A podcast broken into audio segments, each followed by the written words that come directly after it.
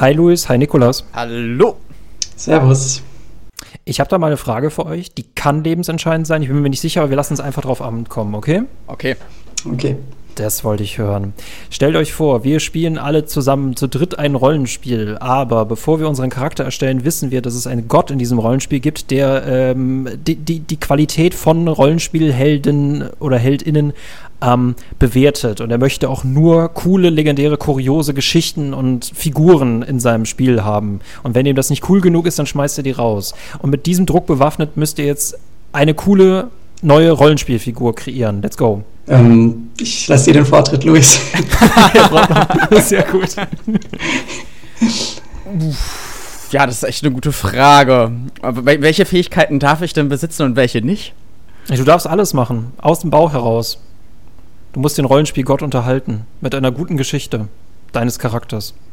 Ich habe die Möglichkeit, durch alle Dimensionen zu fliegen. Ohne, ohne Probleme, ohne Beschränkungen, durch das Meer der Eventualitäten. Alles gar kein Problem. Bist du jetzt gut oder böse? Das kommt darauf an, in welchem Universum ich gerade bin und wie dort die Moralvorstellungen sind. Komplizierte Frage. Uh. Okay, er ist, er ist interessiert. Für ihn hört sich das gut an. Äh, Nikolas.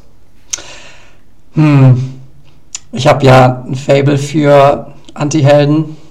Ich würde mir wahrscheinlich irgendeinen zynischen, gelangweilten, älteren Typen erstellen, der vielleicht mhm. äh, keine nichts mehr wirklich empfindet und vielleicht das eigentlich seine primäre Mission eigentlich ist, dass er irgendwie versucht, äh, wieder irgendwas zu finden, was ihn, was er genießt, was er, was er spannend findet und ob das jetzt gut oder böse ist, ist ihm da herzlich egal. Das glaube ich ist recht interessant.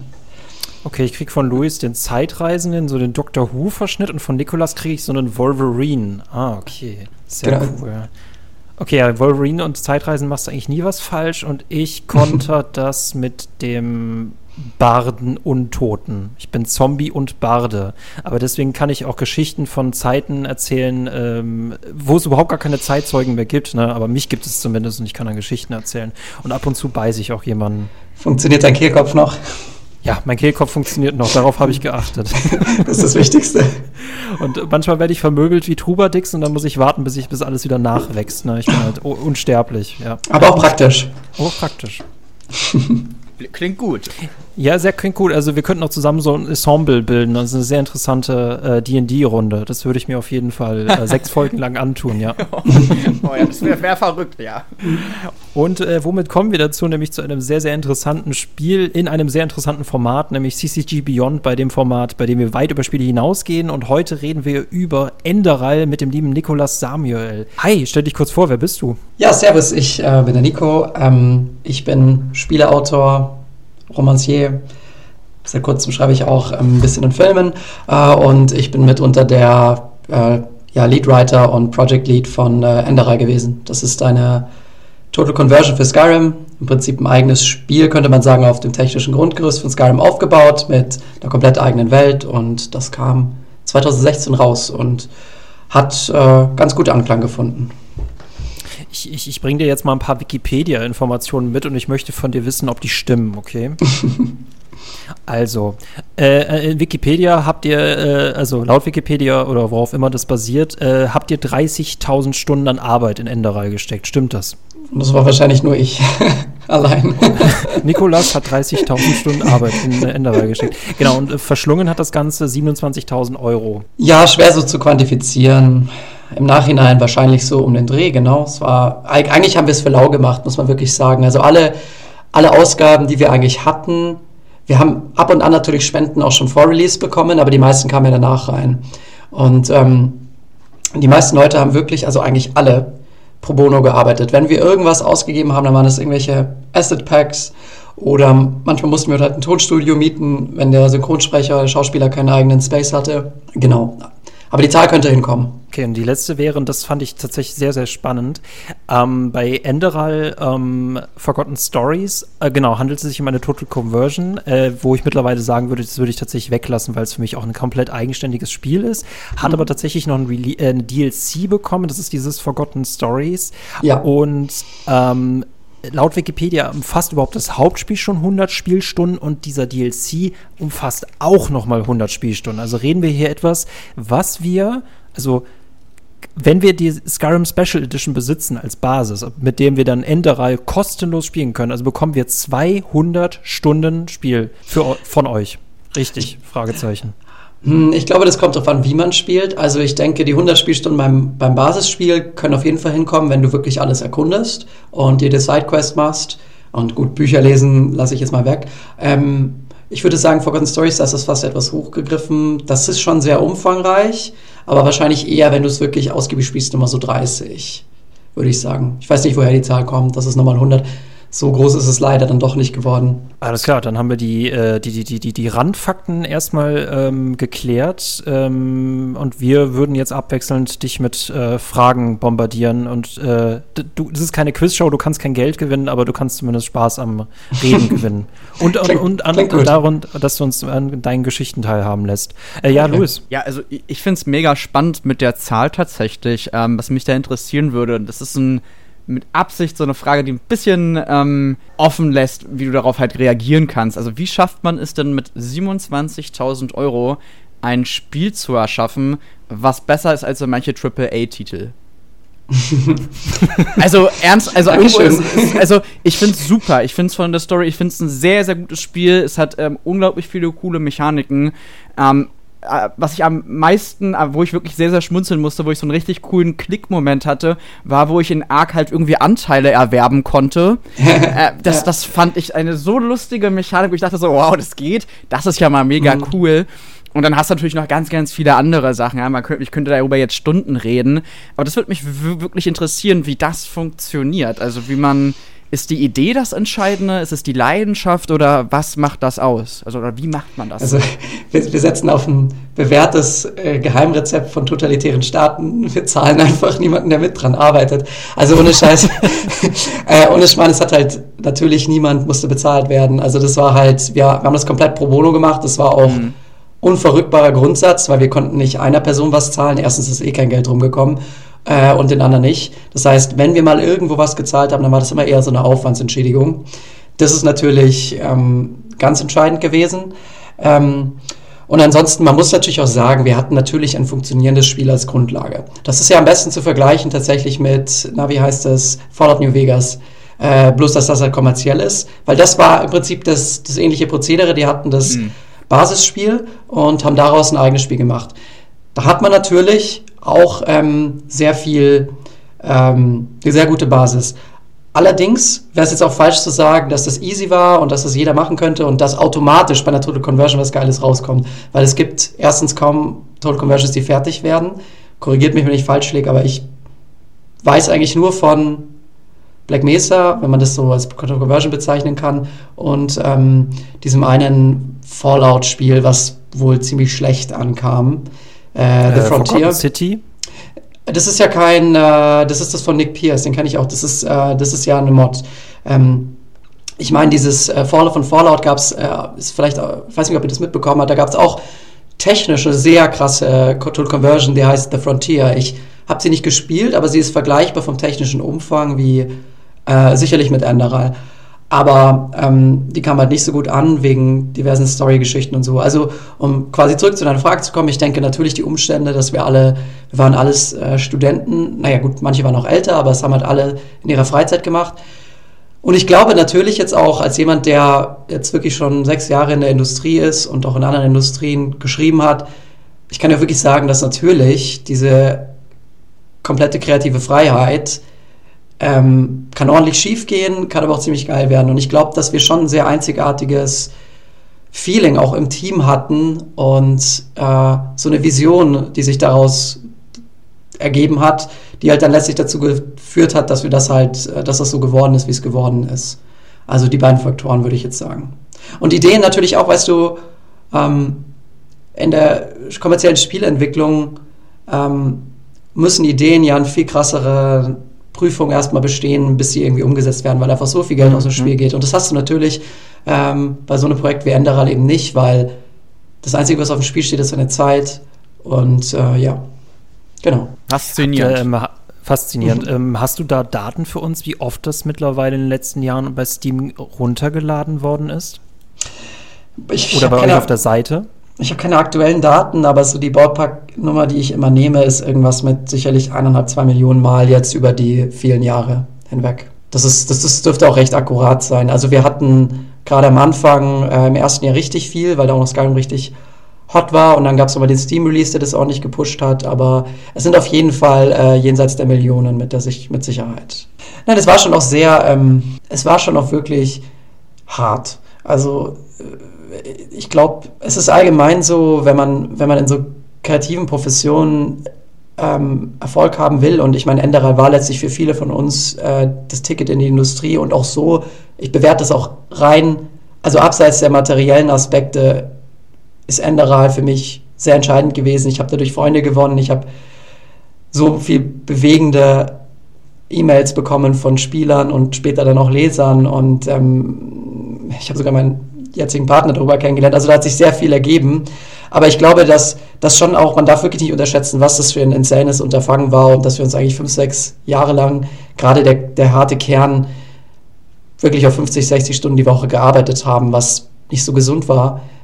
Das, das, das ist schon auch, das darf man nicht vergessen, das ist auch schon wirklich, wirklich wichtig. Sonst, sonst, ähm, sonst wäre dieser Diamant, wie es du genannt, genannt, hast, halt einfach nie, äh, hätte nie existiert, weil anders hätte man es halt nicht umsetzen können, außer quasi den Mangel an Budget mit äh, viel ähm, Leidenschaft und viel äh, Disziplin auszugleichen. Danke für diese Antwort. Ich hatte nämlich gerade drei Fragen gleichzeitig, die sich gegenseitig blockiert haben. Deswegen hast du mir gerade geholfen, die Knoten zu lösen, womit nur noch die letzte Frage übrig bleibt.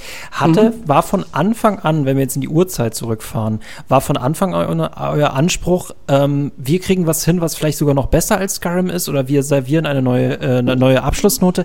Oder hatte das überhaupt irgendwas mit Skyrim zu tun, dass ihr irgendwie was krasseres machen wolltet? Oder wolltet ihr einfach nur euer eigenes Rollenspiel auf der Basis von Skyrim machen?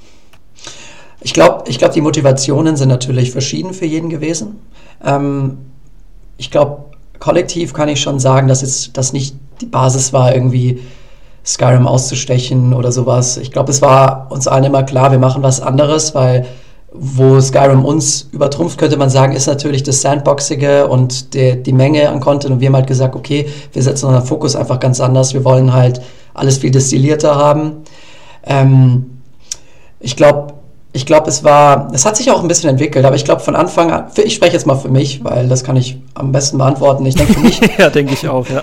Genau. Ich denke, für mich stand immer im Vordergrund, dass ich diese Geschichte umsetzen will. Also ich habe nie groß an Skyrim gedacht und ich, ich habe Skyrim natürlich gespielt, aber mein Lieblings äh, Elder Scrolls Teil ist immer noch Morrowind und wird es auch immer sein. Ich bin gar nicht so der insane Skyrim-Fan. Ich finde Skyrim schon toll und so, aber ich glaube, ich fand äh, äh, ich, fand, ich fand es immer so ein bisschen inakkurat, wenn dann Magazine geschrieben haben, Skyrim-Fans lieben das Spiel so sehr, dass sie äh, das anderes Spiel nachbauen. Ich habe mir gedacht, das stimmt eigentlich nicht so, weil primär wollten wir halt, glaube ich, unsere eigene Geschichte erzählen und ähm, äh, Skyrim war halt das Vehikel, wenn man so will. Natürlich ein großartiges Vehikel, was uns viel, viel ermöglicht hat.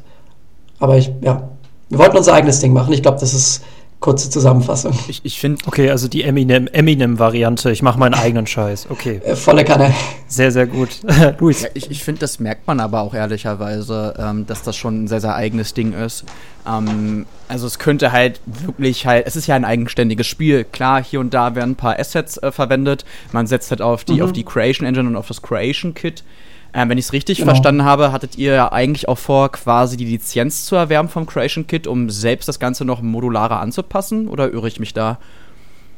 Was wir immer wollten, ist, ähm, wir hatten immer gehofft, äh, mehr Tools von Bethesda zur Verfügung zu stellen. Vielleicht meinst du das? Mhm. Äh, gestellt zu bekommen. Also wir wollten, äh, das Creation Engine ist ja, die Creation Engine ist ja nur ein Teil der Produkte, die Bethesda benutzt. Die haben ja noch ganz andere Tools gehabt mit für die Asset-Bearbeitung, für die Modelle und so weiter. Und ähm, da hätten wir mal gerne Zugriff darauf gehabt, aber da war Bethesda leider ähm, äh, nicht so offen für, wahrscheinlich auch aus rechtlichen Gründen und sowas.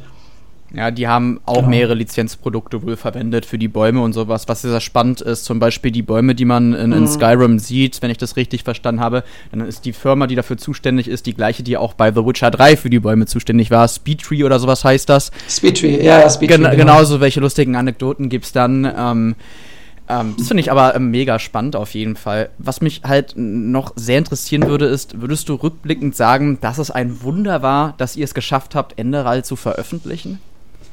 Ja, auf jeden Fall. auf jeden Fall.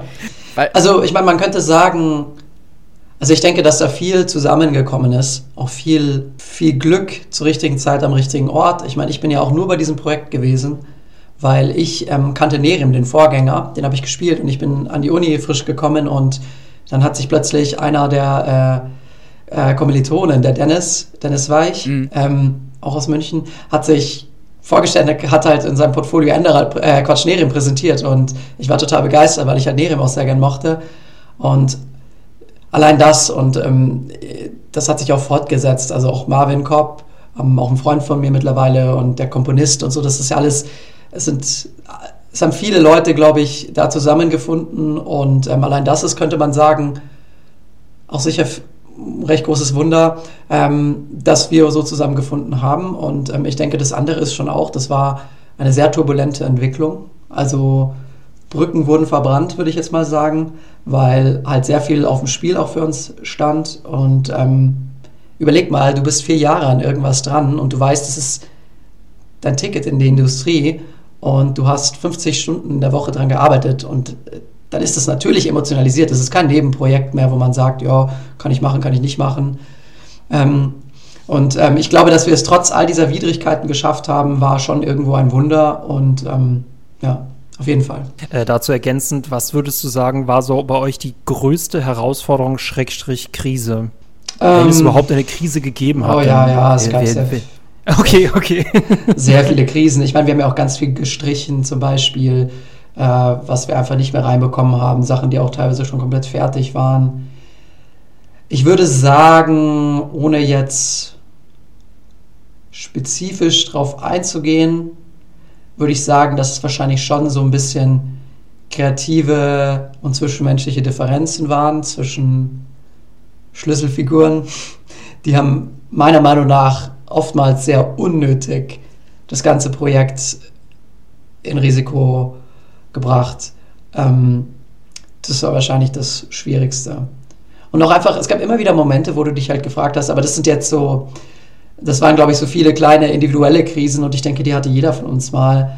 Ähm, mhm. Ach ja, natürlich die absolute Unplanbarkeit. Also das war auch wieder sowas, was ich fortgesetzt habe. Ich weiß nicht, es gab da mal Momente, wo dann wirklich Leute einfach abgesprungen sind und nichts mehr von sich haben hören lassen, also wirklich komplett geghostet äh, und dann plötzlich der ganze Projektplan wieder im Arsch war, weil ähm, deren Auf Zuständigkeitsbereiche halt plötzlich wieder frei waren. Ähm, da haben wir auch öfters mal gedacht, okay, schaffen wir das jetzt überhaupt noch? Ähm, und ansonsten einfach allgemein immer diese Frage, schaffen wir das, schaffen wir das? Vor der englischen Vertonung zum Beispiel. Das war absolut insane, weil bei der deutschen Vertonung hatten wir durch Nerim äh, Kontakte, also den, ähm, die Two-Day Productions aus Berlin, David Riedel und Annie Krösing, das sind zwei ähm, sehr begabte und tolle Synchronregisseure, die uns halt damals unterstützt hatten, also noch bevor ich da war, Shui Ai. Äh, und, und dadurch hatten wir Kontakt in die Synchronindustrie. Aber beim englischen Markt kannten wir wirklich niemanden. Und das war dann halt komplett unklar. Okay, über, überzeugt mal 50 Schauspieler davon, dass sie kostenlos für Luft und Liebe umfangreiche Rollen, die in mancherlei Hinsicht mehr Wordcount haben, als, als die meisten kommerziellen Spiele einzusprechen. Und das war wirklich auch so ein Punkt, wo wir halt dachten, okay, es das klappt nicht, das kriegen wir nicht hin. Und ähm, da hatten wir dann auch sehr viel Glück und äh, sehr tolle Leute, die uns, äh, Lani Minella, die übrigens die Skyrim-Sprecherin ist, die uns unterstützt haben. Aber ich äh, will nicht zu sehr ausufern. Nee, alles gut, wir, wir, wir hängen an deinen Lippen. äh, ich musste auch immer an äh, tatsächlich ein Interview denken, das ich tatsächlich mal geführt habe mit einem deutschen Produzenten, die haben 16 Jahre lang an einem eigenen Star Wars-Film gearbeitet. Ach, den äh, kenne ich, glaube ich, sogar. Ja, ja. Ähm, ähm, äh, sechs Jahre gedreht, zehn Jahre Postproduktion. Und äh, das ist auch für die ein Wunder, dass es überhaupt irgendwann mal fertig geworden ist. Ja, das wundert mich auch überhaupt nicht. Und ich glaube, ähm, man sagt ja immer, dass, dass, dass man, also wenn man so in der kreativen Branche, in die kreative Branche wenn ich jetzt jemand fragen würde, ich will Game Writer werden oder ich will, was weiß ich, Autor oder was weiß ich werden, ich würde immer sagen, dass du eine insane Liebe für das, was du tust, mitbringen musst, weil anders kommst du durch diese ganzen Ungewissheiten nicht durch. Ich meine, bei diesem Star Wars-Film, überleg mal 16 Jahre, da musst du schon sehr an diesem Projekt hängen und sehr viel Spaß dann auch immer wieder haben, zwischen der ganzen Frustration und der Verzweiflung, äh, dass du das dann durchziehst. Und ähm, ich denke, ja, das ist auf jeden Fall ganz entscheidend gewesen, denke ich, dass wir alle sehr, dieses Projekt uns allen wirklich, wirklich am Herzen lag und sonst wäre es auch nicht fertig geworden spürt man in jedem Pixel. Und äh, zwei Sachen, die ich in meinem Job toll finde, sind immer die Geschichten, die ich hören darf und auch äh, immer wieder neue Beispiele dafür zu sehen, wie Resistenz, äh, wie resistent Leidenschaft sein kann. Also ja. sehr, äh, meinen großen Respekt, äh, ähm, äh, womit wir dann äh, vielleicht auch mal ein bisschen über Enderal äh, inhaltlich sprechen, natürlich ohne zu spoilern, aber ähm, ein sehr äh, immersives Abenteuer, ein sehr ähm, äh, dichtes Abenteuer, was die Geschichte angeht. Ich möchte nur ein Beispiel rausgreifen, vielleicht möchte Louis auch ein paar Punkte sprechen. Ähm, wir, wir haben es hier sehr viel mit Wahnsinn, mit Religion, mit Pest zu tun, mit einem sehr, sehr düsteren Setting. Das ist quasi fast noch, es ist noch düsterer als Skyrim äh, stellenweise. Äh, was ich sehr beeindruckend finde, was mich äh, wirklich zurückgelassen hat, sprachlos, ist der Anfang, der mit einem Albtraum mhm. startet. Und das, mhm. muss ich sagen, ist wirklich ein sehr, sehr beeindruckender Anfang. Woher, und das wäre auch eine Louis-Frage gewesen, woher habt ihr euch oder du dir äh, das Vorbild gezogen? Wie kam diese Geschichte zustande? Mhm. Also ich meine, Inspiration speist sich ja aus vielen Quellen. Also es ist viel Autobiografisches, was man in seine Werke reinfließen lässt. Das ist viel, was du als Kind ge geschaut hast und gemocht hast.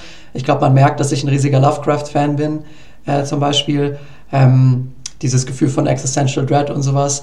Ähm, es gab kein konkretes Vorbild. Ich verstehe das auch, glaube ich, nicht so ganz, wenn Leute sagen, ich will Stories schreiben wie, weil ich denke mir immer, du willst doch deine eigene Ikone am Schluss sein.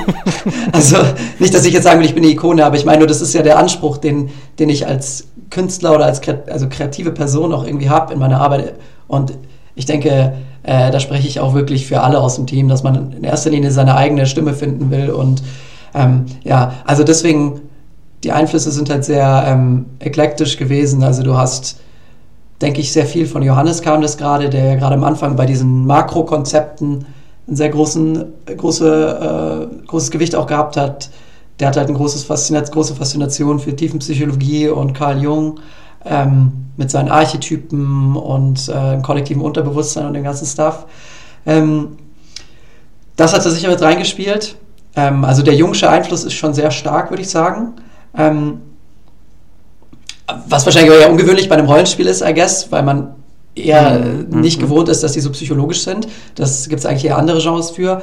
Und bei mir, also ich kann dir zum Beispiel jetzt, weil du gerade den Albtraum gebracht hast und sowas, das ist wirklich, ähm, das sind, glaube ich, auch einfach alles so Themen, das ist eine Kombination aus dem, was mich alles beschäftigt und geprägt hat und ähm, äh, was mich auch, ähm, was mich, was ich selbst einfach toll finde, welche Genres mir gefallen, welche Autoren mir gefallen, welche Filme, welche anderen Spiele zum Beispiel. Und ähm, zum Beispiel jetzt mit diesen ganzen Träumen. Äh, das ist ja eigentlich bei allem, was ich, was ich jetzt ähm, gemacht habe bisher, bei dem Film, bei den Büchern auch, spielt das immer eine sehr große Rolle. Und das hat bei mir zum Beispiel ganz klar damit zu tun, dass ich ähm, als Jugendlicher mal ähm, in, äh, mit, mit äh, luziden Träumen sehr viel experimentiert habe. Und ähm, hm. genau, und auch und mitunter mehr oder weniger unfreiwillig da eine Drogenerfahrung hatte. Ähm, also wirklich unfreiwillig. Also ich, mir war nicht bewusst, dass ich da was Gefährliches zu mir nehme und äh, halt äh, sich daraus so eine Art Realitätsverlust ergeben hat. Das klingt jetzt wie in einem Film und mhm. äh, es war auch, war aber so, also es war wirklich so, dass ich äh, ein bisschen den Bezug zur Realität verloren habe, also dass ich plötzlich das Gefühl hatte, wie, wie, bei Inception witzigerweise. Der Film kam danach raus. Das fand ich, deswegen hat mich das so bewegt. Das hat mich so bewegt an der Stelle, als ich das, äh, ich weiß nicht, ob ihr den Film kennt, aber ja natürlich. Mhm. Genau, das, da hat ja die die Frau von dem äh, Detektiv ähm, von Korb hat, äh, Korps hat ja das Gef Gefühl, glaubt einfach nicht mehr, dass die Welt echt ist. Und genau das war bei mir auch so. Und das war ziemlich schlimm. Also ich war dann auch lange in Therapie und sowas. Und ich glaube mhm. und habe mich sehr halt in Träumen verloren irgendwie so. Und ähm, ich glaube, dass das äh, sehr dass das sehr stark natürlich auch meine Faszination mit dem Thema geprägt hat, weil es ist ein fucking faszinierendes Thema, Träume. Ähm, die sind halt leider oft in, in, in Stories schlecht umgesetzt, äh, weshalb sie so einen zweifelhaften Ruf genießen, aber ja. Ich hoffe, das, das war jetzt auch keine simple Antwort auf deine Frage, aber. Ich erwarte mir überhaupt keine simplen Antworten von einem Autoren, deswegen alles gut. Wehe, wenn die simpel sind. Okay. Nee, äh, bevor ich an Luis abgebe, ähm, ich finde gerade den Einstieg in ein Rollenspiel unglaublich schwierig, weil man ja immer mhm. vor diesem Zwist steht. Äh, ich darf keine lineare Handlung haben, weil die Leute ja noch ihre eigene Rolle finden wollen Mhm. Gleichzeitig, ich muss sehr, sehr viele Freiheiten geben, aber ich soll trotzdem ja irgendwie eine Geschichte erzählen und das kämpft immer gegeneinander. Und Voll. wir erinnern uns an Fallout 3 mit der Kindheit, das ist ein cooler Einstieg. Ähm, Skyrim hat eher den Einstieg, man erwacht, man fällt eigentlich vom Pferdekarren runter und ist ein unbeschriebenes Blatt. Und das als mit einem Traum einzusteigen, ist sehr interessant, weil erstens sagt man ja nichts Direktes über eine Figur und gleichzeitig macht man mit so einen riesen Verdrängungsapparat ja. halt auf. Und das mhm. macht die Figur, die man spielt, die man noch gar nicht kennt, ultra spannend, als ob sie eine Vergangenheit hätte. Mhm. Und dieses rückwirkende, ohne eine Vergangenheit erzählt zu haben, super Einstieg. Großartig. Vor allem auch der Soundtrack, da nochmal bitte Lob mhm. an Flashless, höre ich immer mal wieder gerne, um mich selbst zu gruseln. Luis, dein Wort. Ja, also mein Lieblingstrack ist tatsächlich einfach äh, der, der ein Arc spielt, um da mal anzuknüpfen, so ein bisschen. Das ist ja einfach nur so ein simpler mhm. äh, Gitarrenakkordeon. Ich glaube, ähm, Homecoming heißt er, ich bin mir nicht ganz sicher. Homecoming von, von Simon Autenried. Es ist fantastisch, genau. ich liebe ihn, ich höre ihn ganz gerne, weil es wirklich dieses Gefühl sehr, sehr gut beschreibt. Also auch da ist es halt mhm. sehr, sehr genial gelungen, muss ich sagen. Äh, für mich hat dieses mhm. Spiel an mehreren Stellen halt gefunkt. Es war einmal diese Mechanik, die ich ja gerade schon erzählt habe, mit den Anteilen an Arc ich glaube, ähm, wo man dann im Sonnentempel äh, reinkommt, dann spricht, ja spricht man ja mit ähm, Konstantin ähm, Funken, schieß mich tot, irgendwas. Funkenschlag, ja, ja. Ist, ist ja. er auch der NPC, der, der, mit dem man sehr, sehr intensiv über Religion spricht? Ich glaube schon, oder? Ja, ja, das ist, ja, das ist er, genau, ja. Ähm, das fand ich mega genau. toll, weil ähm, das mhm. tatsächlich etwas in meiner Weltanschauung geändert hat, also wie ich auf Religion blinke. Oh, wow. ähm, das hat, ähm, cool. das fand ich, ich, ich dachte halt immer so, bevor ich in dieses Spiel reinging, ich beschäftige mich viel mit Philosophie, auch mit Psychologie und ich dachte halt so, ah, okay, ich weiß schon relativ viel, ich kenne die verschiedenen Betrachtungsweisen und deswegen hat mich das in diesem Moment so umgehauen, weil das für mich einen Aspekt hatte, den ich so noch nicht kannte. So, ähm, oh. wie, wie sehr muss eine Religion geschützt sein, dagegen, dass man sie eventuell anders halt auslegt. Ne? Das ist ja so ein bisschen die Argumentation. Ja. Und das war so, wow, okay, ja. krass, ja, stimmt so.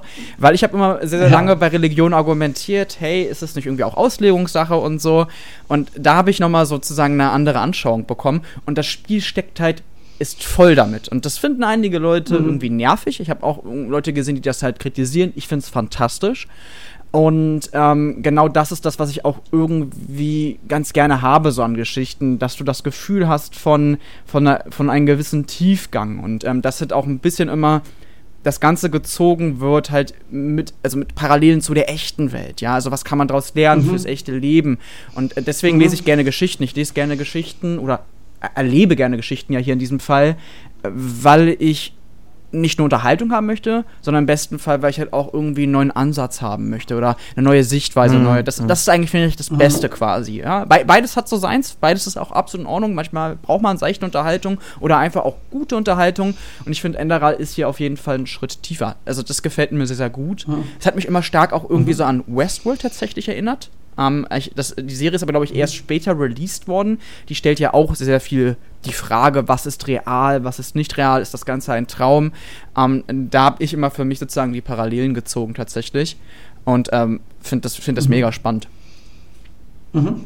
Das freut mich sehr zu hören, tatsächlich. Das bedeutet mir auch viel, weil das ist ja auch äh, ein bisschen der Anspruch oder ich glaube, was sich ja jeder irgendwie wünscht, jeder Autor oder ja, in dem Fall wirklich Autor, der, dass, dass man irgendwie Personen zum Nachdenken anregen kann und sie ihre eigenen Denkanstöße irgendwie mitnehmen und sowas und äh, vielleicht sogar in manchen Fällen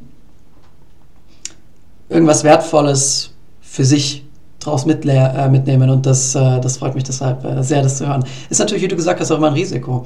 Also ähm, auch hier wieder zurück zu der, zu der Frage am Anfang, warum gelingt uns das und anderen nicht es ist halt schon so, dass man, je größer die Produktion wird, äh, in kommerziellen Spielen, desto weniger will man natürlich Risiken eingehen, was natürlich auch irgendwie paradox ist, aber auch sehr verständlich. Und gerade so Themen wie Religion ähm, oder was weiß ich, äh, Identität ist ja heutzutage ganz groß und Politik. Ähm, selbst wenn man das irgendwie kodifiziert und äh, die, die sage ich mal, sehr auf die Substanz runterbricht. Also niemand will ja jetzt irgendwie von äh, aktueller Politik in einem, also echter Politik in einem Fantasy-Spiel hören, sondern wenn man versucht, die Prinzipien dahinter zu beleuchten, selbst das ist immer ein Risiko, weil es ist halt ein extremes Triggerthema für viele. Und deswegen sind so viele Geschichten, gerade in großen Videospielen, so unglaublich zahm und auch so extrem äh, schrecken fast schon davor zurück. Also es ist irgendwie soll was sein, mit dem sich jeder identifizieren kann, irgendwie versuchen sie es dann immer emotional zu machen, aber wenn du davor zurückschreckst oder wenn du dich nicht traust, wirklich in unangenehmes Territorium vorzudringen, äh, dann sind die Emotionen, die du behandeln kannst, auch immer total basic. Das ist dann immer so, keine Ahnung, ja, Trauer, also Trauer ist ein tiefes Thema und sowas, aber das ist dann immer so, so ein bisschen so TikTok-Version von Trauer und Emotionen, die ja. man dann hat. Ihr wisst, was ich meine, oder? Das ist so. Ja, definitiv. Least Common Denominator. Ähm, und ähm, ich glaube, dass das Religion, Religion da, da ein gutes Beispiel ist. Und da haben wir halt auch gesagt, so ganz ehrlich, uns kann halt niemand sagen, was wir machen sollen. Also, aber das kann natürlich auch nach hinten losgehen, wie man bei Fallout the Frontier äh, gesehen hat. Mhm. Ha, ich, ihr habt davon gar nichts gehört, oder? Ich, ich bin mir, ich bringe gerade mehrere Mods durcheinander, aber ich glaube, ich weiß, worauf du anspielst. Ja, ohne zu ins Detail zu gehen, die haben halt ja viel so versucht, halt auch, sich nicht zu zensieren und ähm, haben halt ganz versucht, krasse Themen zu behandeln, wie, wie Missbrauch und sowas und äh, haben es aber meiner Meinung nach ein bisschen verkackt. Und äh, das ist dann halt auch wirklich von nach hinten losgegangen. Also das Spiel ist wahrscheinlich hauptsächlich deshalb auch gefloppt, weil diese Story-Einlagen halt total in der uncalled for waren und ähm, undurchdacht, so wie ich sie jetzt gesehen habe. Genau. Wieder eine lange Tangente. Nee, nee, du, du machst das komplett richtig. Äh, wir hoffen, wir machen das auch komplett richtig. Nein, ich finde das total. Wo, wovon, wir, wovon wir ausgehen, wir bilden einfach so einen gemeinsamen Stream. Das fühlt sich sehr, sehr cool an. Unsere Gehirne sind alle gleichgeschaltet. Ähm, darüber habe ich so noch nie nachgedacht. Stimmt, ein Spiel muss ja tangieren, aber es sollte nicht zu sehr tangieren. Und dann muss es so die perfekte Balance finden. Und dann stelle ich es mir ultra schwierig vor. Es muss ja mit allen Leuten tangieren, aber nicht zu viel und nicht zu wenig. Ne? Und dann macht man es lieber äh, Teflonartig abwaschbar. Das finde ich ultra langweilig. Äh, da, lob, da, da lobe ich mir halt Live is Strange. Die haben tatsächlich sogar schon von der Optik her, weil das so alles so Camouflage, mhm. äh, Verzeihung, nicht Camouflage, Pastell. Pastellfarben. Mhm. Es ist so comicartig und es ist so, es kann schwierige Themen aufgreifen, aber immer mit so einer verzerrten Brille, dass es einen nicht angreift. Also ne, wie, wie in einem Labor, dass man halt durch die Glasscheibe etwas beobachten kann, ohne dass es einem zu viel wird. Und ich glaube, danke, dass du das erwähnt hast. Es kann sein, dass ich deswegen das Gefühl von Enderal das Gefühl hatte, ah, es möchte mich ernst nehmen, es möchte mich zu einem Gespräch einladen, weil es von vornherein schon nicht ähm, nur diese Wichwasch-Themen gut böse aufnimmt, sondern so mhm. richtig komplexe Dinge. Aber mhm. eben in einem Fantasy-Universum. mhm. wir, wir reden ständig darüber, ja, Videospiele sind überhaupt nicht politisch, sind sie schon von Anfang an immer gewesen und die Natürlich. besten Videospiele scheuen sich auch nicht davor, diese Debatten aufzumachen, ja. aber gleichzeitig halt noch diesen Raum offen zu lassen ne, für Perspektivwechsel, ohne mhm. dass irgendwas wirklich zutage tritt oder gefährlich wird. Ähm, danke, wie ihr das gelöst habt. Gerne. Ja, freut mich, dass es funktioniert hat, scheinbar. Wobei ich auch schon viel, wobei äh, heutzutage ist es unmöglich, nicht, nicht von irgendwelchen weirden Internet-Lurkern beleidigt zu werden. Ich habe auch schon alles gehört irgendwie. Manche Leute haben gesagt, dass äh, haben mir vorgeworfen, dass ich zu woke bin. Manche haben mir vorgeworfen, dass ich frauenfeindlich bin und jede Frau in dem Spiel vergewaltigt wird. Ich weiß nicht, was die Person für ein Spiel gespielt hat, aber äh, definitiv nicht Enderrad und sowas. Also äh, quasi ganz immun sind wir davon nicht. Und ich glaube, wenn es, ich glaube auch wirklich, wenn Enderal ein Mainstream-Release gewesen wäre, hätte das auch Probleme gemacht oder da hätten sicherlich irgendwelche Aktionäre oder Producer gesagt, nee, das muss, das muss raus, da muss ein Happy End rein und so. Es ist, es ist leider so. Äh, wo, wo, guter Punkt, dass du es ansprichst, äh, womit ich der Frage komme, was ist eigentlich so der häufigste und heftigste Kritikpunkt, jetzt mal unabhängig, jetzt nicht nur immer auf Geschichtstechnik basiert, welchen Kritikpunkt müsst ihr euch anhören und wie reagierst du darauf? Mm. Ich denke mal, es wird das Gameplay sein, oder? Kampf-Gameplay. Uh, also du kannst auch sofort den Channel switchen und zu was anderem leiten.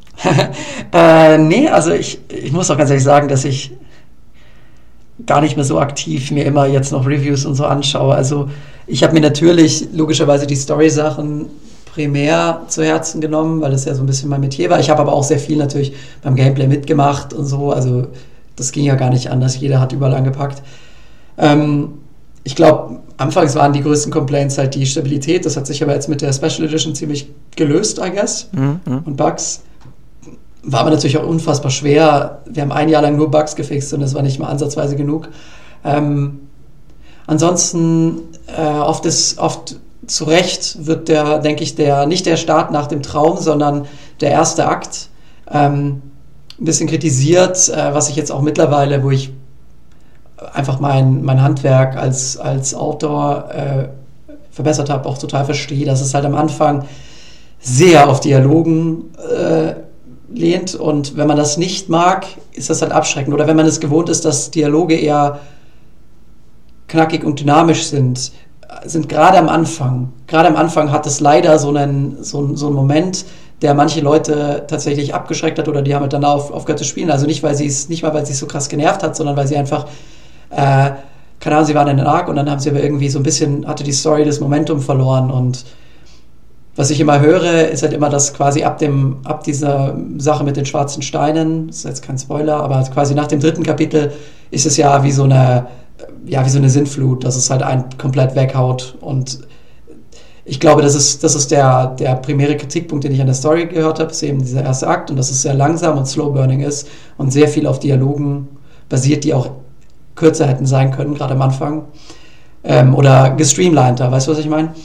Und ja, natürlich. wie reagiere ich darauf? Ich würde sagen, die haben absolut recht. Ähm, und ich glaube, es ist, nein, es ist auch einfach darauf zurückzuführen, dass ähm, es halt auch einfach wirklich ein Erstlingswerk war jetzt für mich als, als Autor und man lernt halt dazu und ähm, ich bin überhaupt froh, dass das teilweise so krass gut funktioniert hat, wie es funktioniert hat. Ähm, und ich glaube, man müsste schon sehr vermessen sein, von sich selbst zu denken, dass es keinen würdigen Kritikpunkt an der eigenen Arbeit gibt. Also, genau. Bevor ich an Luis äh, übergebe, ähm, es, es, hat für mich immer, ich habe mich immer gefragt, warum Skyrim bei mir so einen hohen Stellenwert hat, obwohl alle Kritikpunkte, ne, dass das Kampf-Gameplay mhm. halt echt so ah, es fühlt sich irgendwie sehr zweckmäßig an, aber trotzdem liebe ich dieses Spiel und habe es auch als alle anderen Spiele viel, viel länger gespielt. Und es war für mich immer dieser Story-Sog in diese Welt. Und mhm. auch deswegen wundert es mich nicht, dass Leute die gleichen Kritikpunkte an Enderal haben, was halt nun mal das gleiche Kampfgameplay, was ihr aber trotzdem mhm. geupdatet und erweitert habt. Mhm. Aber auch hier, es ist für mich auch weiterhin ähm, trotz, obwohl es nur ein, obwohl es ein Videospiel ist, ist es für mich nur Zweck ähm, äh, äh, zwischen meinen Aufgaben und ich bin an sich ja für die Story gekommen und ja, mhm. ich möchte um ihn kämpfen, aber das ist für mich nie der Hauptaspekt und deswegen ähm, sehe ich das als eine vertretbare Schwäche, die aber an der Vision des Spiels nichts ändert, mhm. Ähm, was ich sehr cool finde. Äh, Luis. Das mit Kritik ist immer so eine sehr, sehr spannende Sache, weil du es ab einem gewissen Punkt auch den Leuten nicht äh, recht machen kannst. Äh, ich möchte ein Beispiel nennen. Äh, bei Enderal gibt es mhm. ja an sich kein so freies Schnellreisesystem, wie das in Skyrim der Fall ist. Mhm. Ja, ich kann ja in Skyrim wirklich jeden Punkt, den ich besucht habe, auswählen und schnell reisen. Bei Enderal muss ich ja zu diesen äh, Miradentürmen gehen, etwas Geld bezahlen mhm. und dann fliege ich von A nach B. Und mit ein bisschen Glück gibt es ja noch diese äh, Teleportationsrollen, die aber sehr, sehr selten äh, vorzufinden sind im Spiel. Ähm, das wurde mhm. kritisiert. Jetzt haben wir ein aktuelles Spiel wie zum Beispiel Starfield. Das ist jetzt nicht direkt vergleichbar. aber ja, ich muss es machen, diesen, äh, diesen Ding. Und da wird dann halt gesagt, ey, es ist zu viel schnell reisen. Und das ist so ein bisschen das Ding, mhm. dass du halt immer halt irgendwo Designentscheidungen beim Spiel, aber halt auch bei der Geschichte treffen musst, die du schreibst, wo du halt irgendwo eine Gruppe etwas halt quasi ausschließt. Ne? Also es ist einfach die Logik. Absolut. Ich finde es ich, ich find's persönlich übrigens das Schnellreisesystem sehr, sehr gut gelöst in, in, in, in, in Enderal. Und ich finde es lustig, mhm. weil es halt auch wieder ähnlich ist wie in Starfield. weil du siehst ja den Miraden, wie er quasi abhebt und dann kommt der Ladebildschirm. Und exakt so ist es ein Starfield mit dem Raumschiff. Es ist lustig.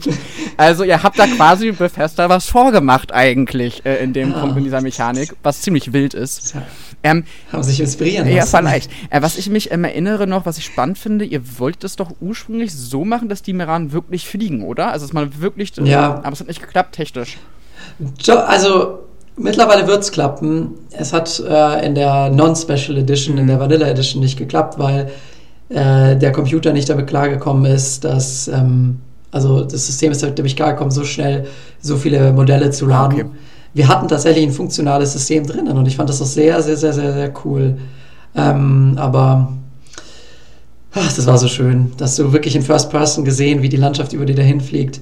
Aber da hat dann auch, also da gab es dann halt auch so Meinungsverschiedenheiten und ich, ich hätte es sehr gerne drin behalten, aber vielleicht hätte es wirklich einfach nicht funktioniert. Mittlerweile wird es funktionieren. Also wenn jemand irgendwie den Code ausgräbt und es einbauen würde in die Special Edition, würde das gehen. Das ist, das ist ja mal ein Statement. Also ich fände es cool, wenn es drin wäre, muss ich sagen. Vielleicht macht da ja jemand noch eine Motto oder ein Patch oder irgendwie sowas draus, weil ähm, ich stelle mir das eigentlich ganz schön vor, auch mal das Ganze von oben zu sehen. Das ist ja schon irgendwie dann so ein Highlight. Ja, voll, voll. Ja, aber jetzt hat Luis den riesen Fass aufgemacht. Äh, stellt ihr den Source Code zur Verfügung, dass nochmal Modder an eurer Mod was machen oder ist das eher nicht drin? Doch, doch, jeder. Es gibt auch recht viele Enderal-Mods sogar mittlerweile. Ähm, äh, das kann man einfach ganz normal entpacken. Also, puh, ich muss mich echt schämen. Ich habe mittlerweile die ganze Terminologie vergessen, aber das ist alles in BSA-Archiven verpackt. Das ist alles in Archiven und die kann man entpacken, wie bei Skyrim auch. Und dann kann man mit der Enderal Master File kann man halt einfach drauf losmodden. Das, das Schlimme an coolen Interviewgästinnen ist immer, wenn sie, wenn sie, wenn sie pro Minute 50 äh, geile Sachen sagen und einem 50 geile Fragen einfallen und sich denkt, man, man, man ärgert sich darüber, dass der Tag nur 24 Stunden hat. Aber ja. Gott sei Dank ist es nicht langweilig, das ist ja das Wichtigste. Nee, nee, nee, das ist ja, das ist ja der Punkt. Ähm, ich würde mich fragen, ob du die beste, äh, ob was für dich die beste Enderal-Mod, die auf eurer Mod aus, äh, kennst, uns nennen würdest, aber lassen wir das kurz ans, ans Ende gestellt. Mhm. Ähm, wie bewertest du den aktuellen Rollenspielmarkt, weil Luis es jetzt schon angesprochen hat, ähm, Starfield, was Leute sich davon erhofft haben, was Starfield letztendlich macht. Dann haben wir jetzt noch den Release von Cyberpunk 2077, Phantom mhm. Liberty, wo ich nicht weiß, ob du da drin steckst. Aber wie bewertest du den aktuellen äh, Rollenspielmarkt? Also ich bin, ähm, ich habe Starfield noch nicht gespielt. Ich habe Cyberpunk damals 2020 gespielt und habe dann gesagt, ich warte auf ein DLC, weil das Spiel wirkt auf mich recht unfertig, aber sehr geil. Also das, was was funktioniert, war cool. Ähm, ich bin natürlich total, also ich bin selbst damit überrascht, wie absolut into Baldur's Gate ich bin. Also ich bin so gehuckt von diesem Spiel. Ich finde, das ist, auch wenn ich meine Kritikpunkte habe und das witzigerweise tatsächlich manchmal sogar das, also das Writing ist sehr stark, aber manche Sachen finde ich, die Companions zum Beispiel finde ich nicht, nicht alle gleich gut und sowas, aber das ist egal. Baldur's Gate finde ich einfach super geil und ich bin äh, sehr glücklich, dass sowas wie Baldur's Gate, ähm, wie gesagt, Starfield kann ich nur nichts sagen, ähm, wie Baldur's Gate so erfolgreich ist, weil ich glaube, dass das ähm, schon äh, Produzenten dazu nachhaben wird oder Geldgeber halt jetzt zu sagen, okay, jetzt macht mir sowas wie Baldur's Gate, weil das ist immer so, so läuft das halt einfach in der Industrie. Wenn irgendwas gut ist und zwar richtig bahnbrechend Erfolg hat, dann versuchen es Leute zu imitieren. Also ähm, ich habe momentan wieder sehr viel Spaß tatsächlich an, an, an Games. Also ich, ich habe äh, aber ich habe auch viel altes Zeug gespielt. Aber so an neuen Releases, ich fand Final Fantasy 16 sehr gut. Ist ja auch ein ziemlich westliches Action-Rollenspiel, muss man sagen, geworden. Und äh, Baldur's Gate ist einfach nur Hammer. Es ist so ein tolles Spiel und ich, ich gönne den, den, den jedes bisschen Erfolg, was, was also Larian, was sie bekommen. Das ist einfach nur geil. Luis, willst du dazu noch irgendwas zur Rollenspielperspektive ergänzen? Ja, also ich beschäftige mich gerade ja voll, vorwiegend halt viel mit den Communities und mit den News. Ähm, ich habe Baldur's Gate 3 selber mhm. noch gar nicht gespielt. Ähm, ich ich werde es aber noch tun. Mhm. Ähm, meine Freundin und ich wollen das gerne im Koop spielen und wollen uns dafür zwei Wochen Urlaub, Urlaub nehmen. Also das ist unser, unser Ziel. Ich habe nur Positives tatsächlich gehört. Ähm, ja, das ist so cool. Okay, also dann äh, werde ich das machen. Ich habe ein bisschen Skepsis, ehrlicherweise, weil ich nicht so ein großer Fan bin von mhm. diesem D&D-Setting und vor allen Dingen von diesem typischen D&D-Humor. Aber ich will mich ganz gerne mal drauf einlassen. Mhm. Und äh, bin, bin, mhm. dann gesp bin gespannt, wie dann die Erfahrung auf jeden Fall ist, sozusagen. Das werde ich machen. Ähm, natürlich Cyberpunk. Ähm, das wird auf jeden Fall mit dem Update halt auch nochmal irgendwie dann irgendwann gespielt, hoffentlich. Ähm, Baldur's Gate 3 ist aber bei mhm. mir, finde ich, am wichtigsten. Also für, für mich persönlich, weil ich halt auch diesen Story-Content sehr, sehr gern mag. Aber ich mag, ich mag mhm. ganz gerne beide ähm, Erzählnarrative. In Bethesda-Spielen ist es ja so, dass du deine eigene Geschichte schreibst. Und zum Beispiel in Spielen mhm. wie Baldur's Gate 3 ist es, dass du quasi eine Geschichte erlebst, du schlüpfst in einen Charakter. Du kannst, glaube ich, in Baldur's Gate 3, mhm. wie ich es mhm. richtig verstanden habe, auch sehr, sehr weit deinen Charakter selbst anpassen, aber es sind schon immer vorgefertigte Charaktere, oder irre ich mich gerade? Nee, nee, nee, du kannst sie komplett anpassen. Also okay. es gibt sechs, fünf vorgefertigte mhm. und die anderen kannst du anpassen. Okay, das also das kannst du anpassen. Also sogar setzt man sogar so ein bisschen auf beides quasi, ja? Also das ist ja, äh, ja voll, sehr, voll. sehr, sehr krasser Fanservice auf jeden Fall. Aber das habe ich halt auch gehört, dass mhm. das halt wirklich sehr, sehr, sehr detailliert ver äh, verliebt äh, ist und ähm, sehr, sehr hohen Anspruch auf jeden Fall hat. Was natürlich so ein Studio Valerian ähm, sehr, sehr gut leisten kann halt auch. Durch die Kickstarter-Kampagne, ja. dadurch, dass sie halt eben so, man kann da schon vielleicht auch so eine gewisse Parallele zu euch ziehen von Show Eye quasi, weil, weil das ist ja mhm. irgendwie aus dem Nichts gekommen. Ja, es gab diese Kickstarter-Kampagne, dann mhm. gab es diesen Early Access, man hat davon viel Positives gehört, aber so wirklich im Mainstream ist es ja erst jetzt mit dem Release angekommen. So, also. Ähm, aber Divinity war schon sehr erfolgreich, Divinity 2. Stimmt, das war auch ziemlich erfolgreich. Das habe ich sogar angefangen zu spielen, genau. fällt mir gerade ein, wo du sagst. So, das war auch erfolgreich. Mhm. Aber ich, ich meine, das, genau. das, Problem, was, auf was ich aufmerksam machen wollte, ist es ja ein Classic-RPG und dieses Genre hatte immer, sagen wir mal, das Problem halt bei noch ja. einer größeren Masse zu zünden. Ne? Action-RPGs tendieren dazu, Absolut. größer zu sein. Also ja. es war, es ist ein größerer ähm, Tubahu gewesen um Cyberpunk, als damals halt um, ja. um, diese Spiele. Und jetzt hast du halt das Gefühl, hey, ist es angekommen. Das ist was. Und wenn jetzt halt sich hoffentlich die Industrie clever anstellt und wirklich das halt auch imitiert, ich, ich würde mir das sogar wünschen, dann könnte es ein festes, großes mhm. Genre werden, was ich mir tatsächlich sehr, sehr wünschen mhm. würde, weil es eine coole Art Same. ist, äh, Geschichten zu erzählen. So einfach, muss ich ganz ehrlich Absolut. sagen. Ähm, ja. ähm, das würde ich mir wünschen. Ich, ich gucke es mir ganz, ganz entspannt an. Ich lasse mir Zeit. Alle, äh, es bombardieren einen gerade. Es gibt viele gute Spiele. Ähm, ich bin halt auch gerade noch in Red Dead Redemption 2 unterwegs ein bisschen. Oh, wow. Da, da hat es mhm. noch nicht so ganz Klick bei mir gemacht. Ähm, Starfield hat bei mir mhm. unglaublich Klick gemacht, sozusagen in der ersten Sekunde, aber ich bin halt auch absoluter Bethesda-Fanboy, muss man dazu halt sagen, weil ich halt es halt einfach liebe, mhm. sozusagen, mhm. selbst diese Geschichte zu schreiben und selbst das mir alles im, im Kopf ja. auszudenken.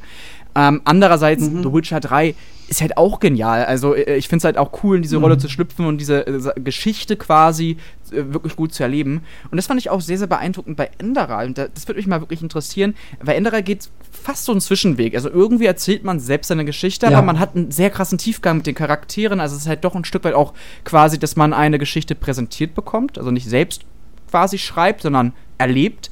Und also, wie ist deine Perspektive darauf? Ähm, ja, du hast es schon, denke ich, richtig analysiert. Also das sind letztlich äh, zwei Philosophien ähm, und Bethesda geht da eindeutig äh, den einen Weg, äh, nämlich Sandbox und Freiheit und Cyberpunk. Also ich würde sagen Cyberpunk auch äh, und Witcher würde ich in dieselbe Kategorie stecken, die dir halt ein bisschen eine vorgefertigte Figur geben. Ähm, und ich glaube, bei Enderai war das ein bisschen der.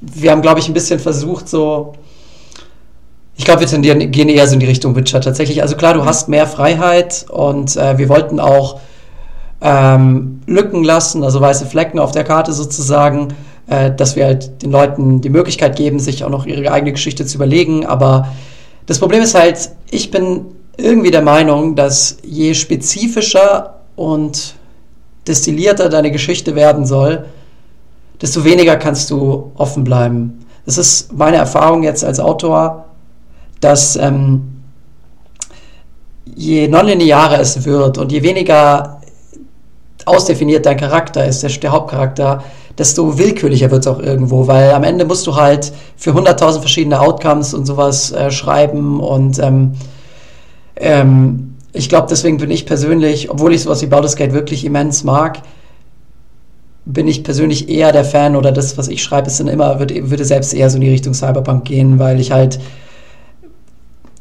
einfach sonst irgendwann das Gefühl habe, die Vision zu verlieren.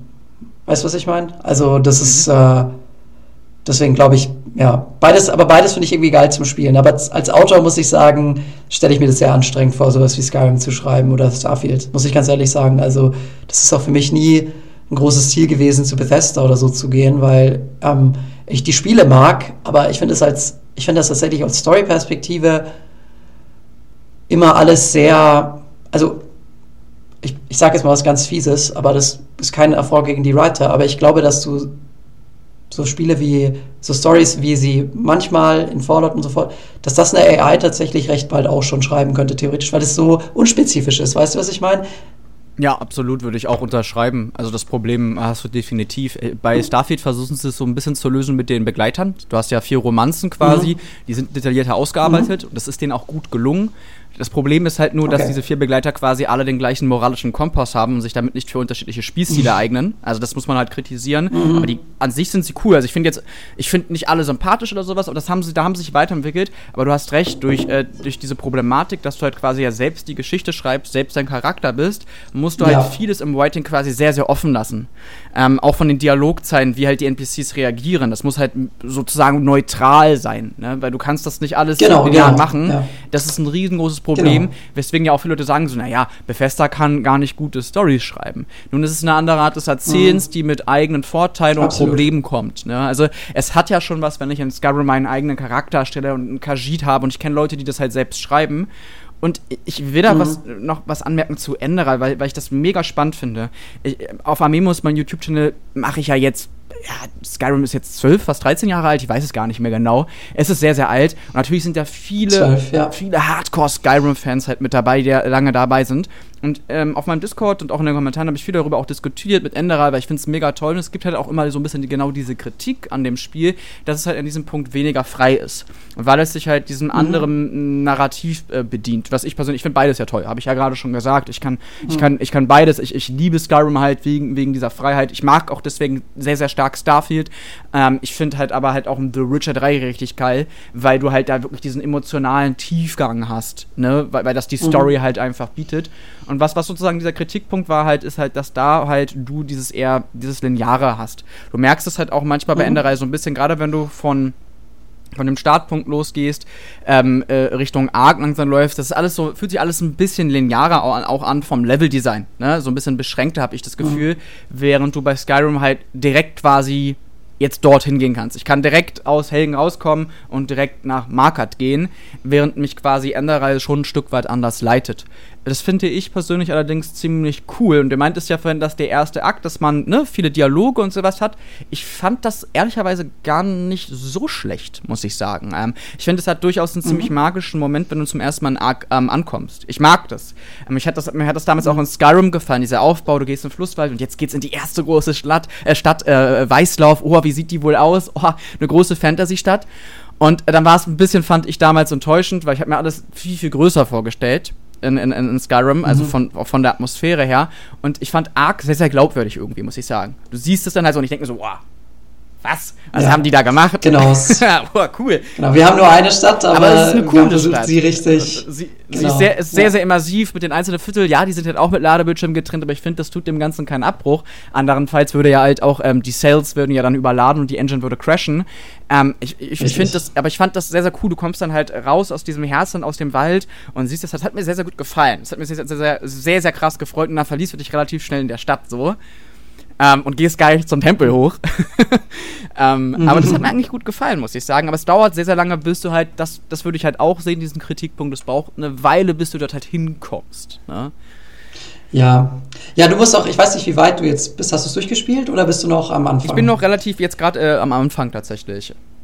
Genau, weil ich kann, ich kann dir nur raten, ähm, also storymäßig geht das ab dem zweiten Kapitel, also wo man in den Kristalltempel kommt, oh, ich spoiler dich nicht, aber du wirst, du wirst den Punkt wissen, okay. da passiert was richtig krasses und dann, dann, dann, dann geht das so richtig in die Vollen. Und das sind dann auch so diese Momente, wo Leute irgendwie am Livestream irgendwie teilweise weinen mussten und sowas. Deswegen, der Anfang ist sehr, bis auf den Start mit dem Traum, der ja sehr punchy ist, ist es dann erstmal, lässt es sich sehr viel Zeit auch mit den Themen und der, der Geschichte und dem ganzen Stuff.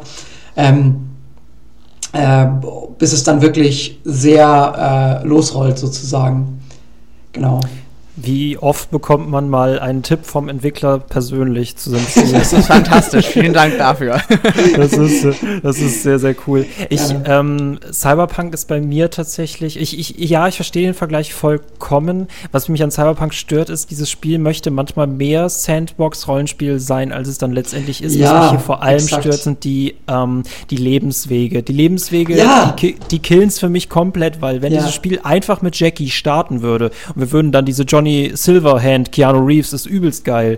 Story erleben, das wäre perfekt. Diese Starts machen es komplett kaputt, weil sie allesamt nur eine halbe Stunde dauern und dann abrupt abgebrochen werden. Das heißt, ich kann die Rolle nicht spielen, die mir da angeboten ja. wird, aber ich darf manchmal in Dialogen blöde Optionen wählen, die so ein bisschen der, das oh. Überbleibsel meiner letzten Identität sind. Ich, ich, ich fühle das gerade so hart, was du sagst. Du hast gerade eins zu eins beschrieben, wie ich mich gefühlt habe, als ich 2020 gleich zu Release das Ding geholt habe, weil das war exakt, das, das, das Promise ist ja quasi Sandbox und Be Who You Want to Be und so. Also sie haben es ein bisschen Skyrimic verkauft und dann habe ich mir halt einen Charakter gemacht, der auch visuell aussah. Ich habe mir auch wieder hier so einen, ja, so einen äh, Nomad habe ich gemacht und ich habe mir wieder so einen älteren Typen vorgestellt, weil ich es immer viel spannender finde, ältere Typen zu, Männer zu spielen ja, ja. Oder, mhm. oder, oder Frauen, weil das halt die mehr erlebt haben.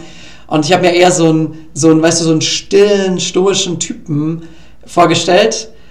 Mm, ja. So ein grizzled Guy und dann, und dann klingt halt wie, du klingst halt wie so ein Brat. Also du klingst wie so ein, so ein obnoxious, äh, keine Ahnung, äh, Street Boy so ein bisschen. Also eigentlich, eigentlich ist jeder ist wie immer ein Street Kid in meiner Erfahrung gewesen. Ich habe es nur zur Hälfte gespielt, dann habe ich gesagt, ich fange später nochmal an.